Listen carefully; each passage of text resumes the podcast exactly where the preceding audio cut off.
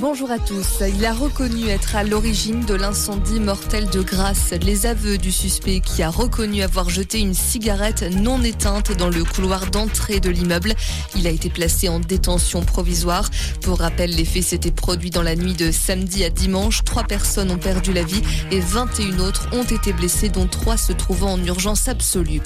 240 soldats du feu toujours mobilisés cette nuit pour éviter toute reprise d'incendie dans les Pyrénées-Orientales. 500 hectares ont été détruits dans la nuit de lundi à mardi près d'Argelès-sur-Mer. Sur place, 3000 personnes ont été évacuées et un gymnase est parti en flammes.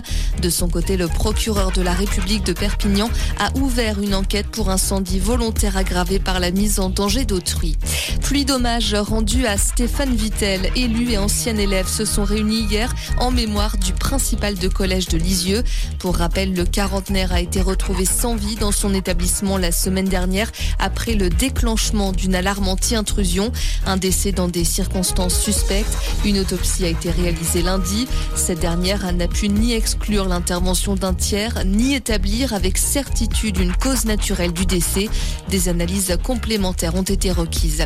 On apprend également la disparition du journaliste Gérard Leclerc. Le septuagénaire, figure de l'audiovisuel français, se trouvait à bord d'un petit avion. Ce dernier s'était lancé de l'aérodrome de Loudun dans la Vienne et devait rejoindre la commune de La Baule. L'épave a été retrouvée